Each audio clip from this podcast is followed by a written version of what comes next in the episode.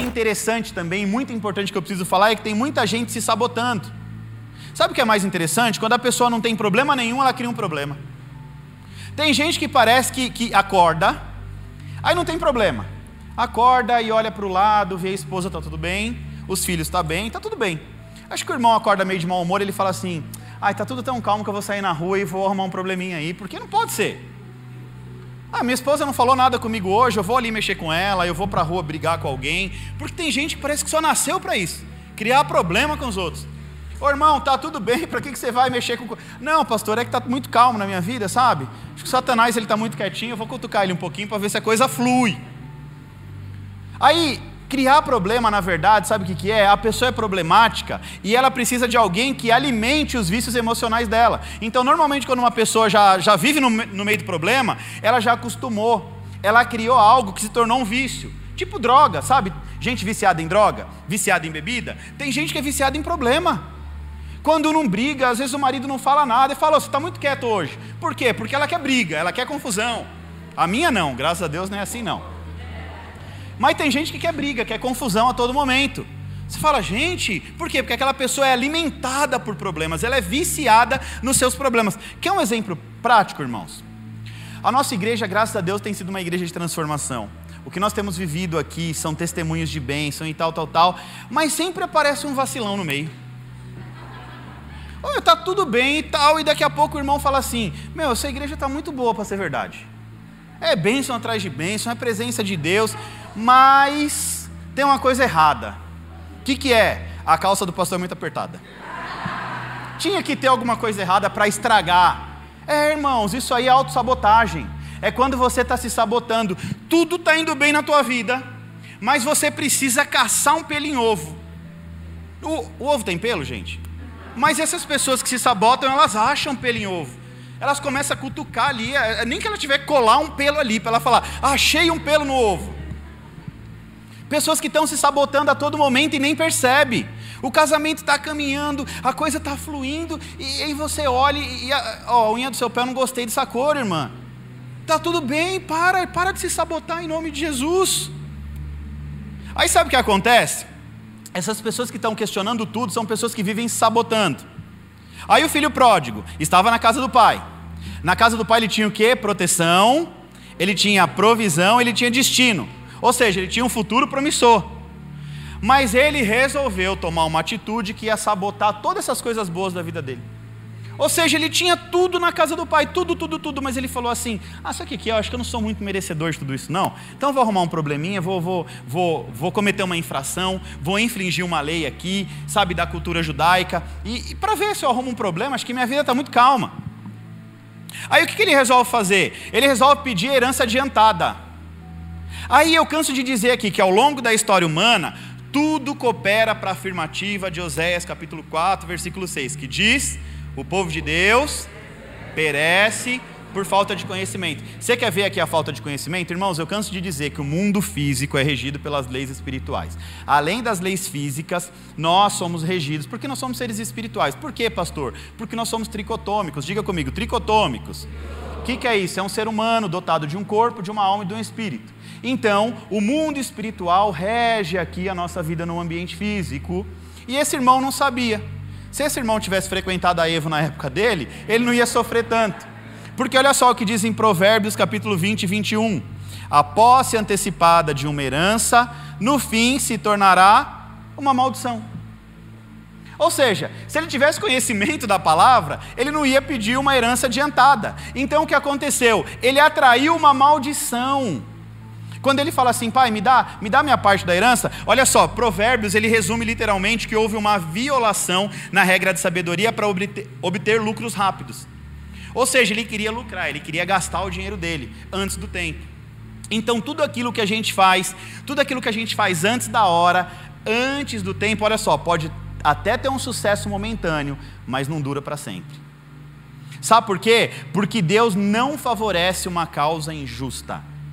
Não peça para Deus favorecer aquilo que é injusto. Quando as pessoas falam assim para mim, pastor, ora por mim que eu tenho uma causa na justiça. Sabe qual é a minha oração? Deus, em nome de Jesus, se a causa for justa, ela é irrevogável. Então abençoa a vida do teu filho. Se não for justa, não abençoa não. Porque eu não vou ser cúmplice do seu erro. Agora imagina só, o filho pródigo chega lá e pede uma herança. Ele pede algo que estava, primeiro, violando uma lei, um código da sua época, físico. Ele estava literalmente dizendo assim: pai, eu nem ligo para você. Se você morrer, está tudo bem, porque eu só quero a minha parte na herança. E por que não morreu logo, para eu pegar logo a minha parte? Foi mais ou menos assim que ele fez. Agora, a grande questão de tudo isso é o seguinte: é, Salomão estava resumindo aqui em Provérbios 20, 21 que é, é, herança adiantada se torna maldição. Então, aquele menino atraiu para a vida dele o que? Uma maldição. Agora, olha só que interessante: Na, ele, ele vai para uma terra distante, Estava tudo fluindo bem, aonde ele pisa, ele leva a maldição com ele. Aí a maldição dele vem miséria, vem fome. A mesma história a gente vê que se repete. Eu vou falar do profeta Jonas de novo. Deus manda ele para Nínive, aí ele pre prefere para Tarsis. Vai sentido oposto. Ele carregava com ele uma maldição, ou seja, ele estava carregando uma maldição da desobediência. Quando ele entra no navio, a palavra de Deus diz que o mar fica revolto, as ondas crescem, a tempestade, para derrubar o, o, o, barco. Ou seja, quem estava dentro do barco ali ia naufragar junto com Jonas. Por quê? Porque Jonas estava levando a maldição para dentro da casa dele. Sabe um porco?